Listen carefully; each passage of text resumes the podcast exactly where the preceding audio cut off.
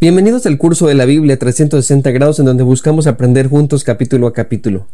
Cada semana de lunes a viernes compartiremos contigo toda la información alrededor de lo que estamos leyendo, como mapas, investigaciones, doctrinas, reflexiones, datos, preguntas, retos y discipulado. Caminaremos juntos para que tengas una experiencia profunda y vivencial de la palabra de Dios. Si aún no estás inscrito, puedes hacerlo. En esta ocasión nos corresponde Génesis capítulo 22.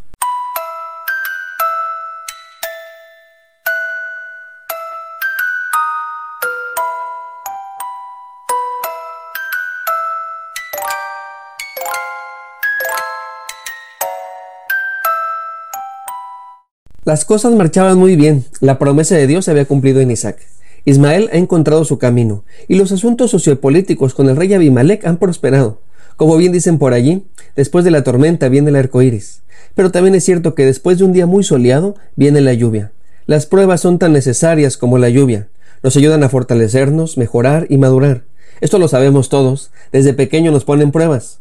Por ejemplo, ¿Quién no conoce los cubos que tienen distintas formas en cada una de sus caras? Cada lado tiene una forma, cuadrado, círculo, triángulo, pentágono, rectángulo y estrella.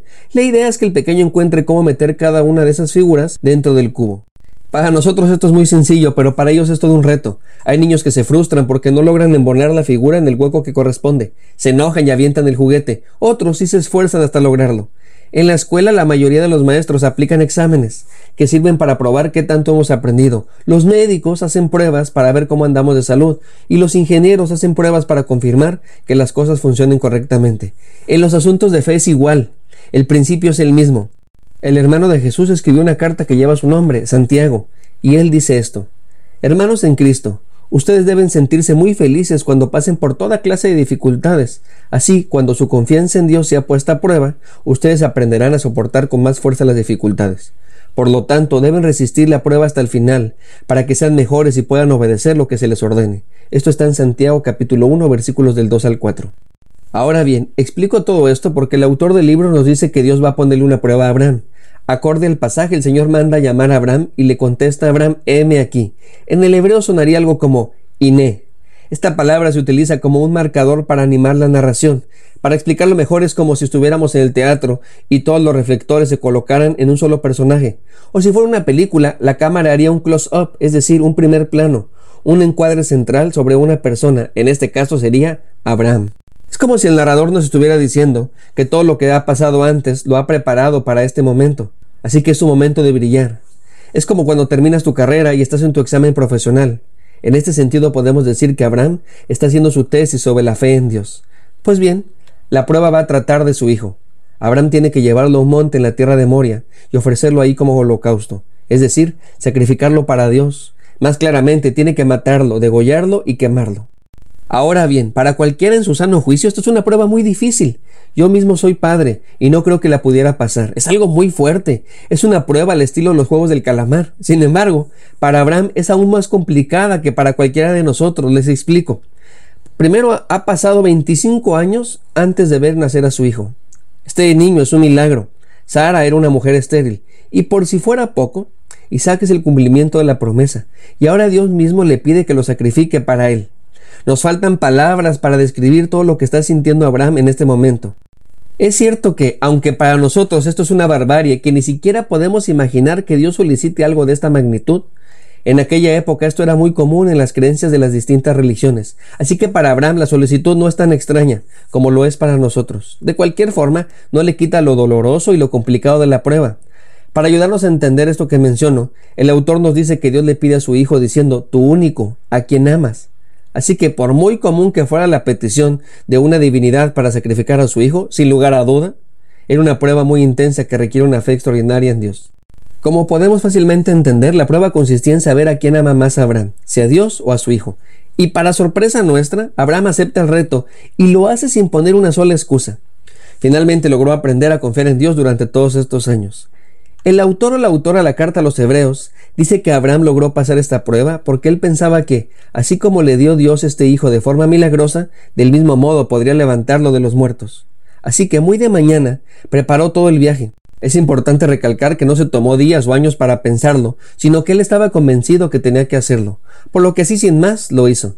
Después de tres días de camino llegaron al lugar, y entonces Abraham le pide a sus siervos que esperen allí. A partir de aquí irían solos, Isaac y él.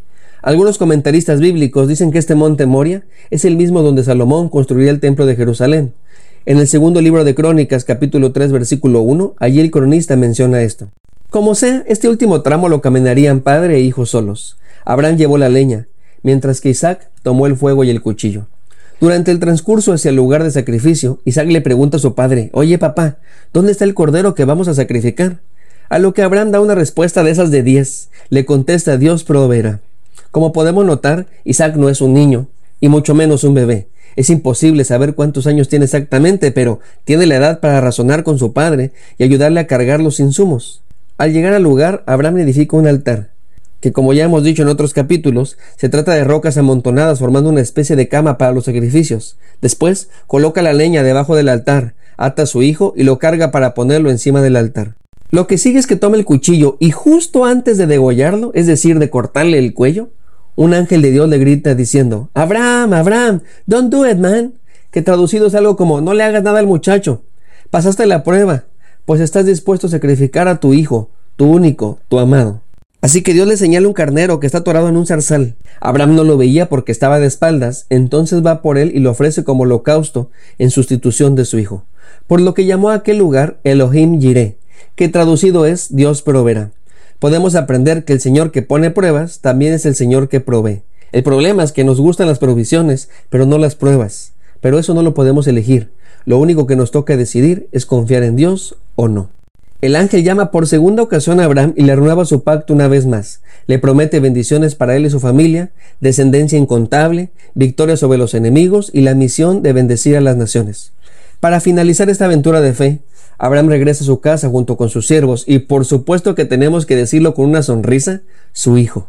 El autor añade un epílogo para presentarnos lo que será la futura esposa de Isaac, Rebeca. Nos dice que llegaron noticias del hermano de Abraham, Nacor. Este tuvo ocho hijos con su esposa Milca y otros cuatro más con su concubina Reuma, que de cariño, según yo, le dicen Artri, por aquello de la artritis. De esos ocho hijos que tuvo con Milca, uno de ellos se llama Betuel y es el padre de Rebeca. Pero como dijo doña Chonita, esa es otra historia. Toda esta narración a nosotros los cristianos nos recuerda otro monte, el del Calvario. Miles de años más tarde Dios mismo sacrificaría a su hijo, su único, su amado. Allí, Dios entregó a su Hijo por amor a cada uno de nosotros. Como dijo el apóstol Pablo, Dios muestra su amor para con nosotros en que siendo aún pecadores, Cristo murió por nosotros. El Cordero que daría la vida por nosotros es Jesucristo. Él murió en sustitución por cada uno de los que creen en su nombre. Así que la pregunta es, ¿lo que más amas es a Dios? Otra forma de preguntarlo es, ¿Cristo es lo más importante en tu vida? Si tu respuesta es un no, ¿qué esperas? Pero si tu respuesta es como Cristiano Ronaldo dice un siu, entonces demuéstralo entregando tu vida. Toma tu cruz y síguelo. Soy el pastor Alex Funillé. Dios te bendiga, que tengas un lindo día. Si Dios nos da permiso, nos vemos en el siguiente capítulo.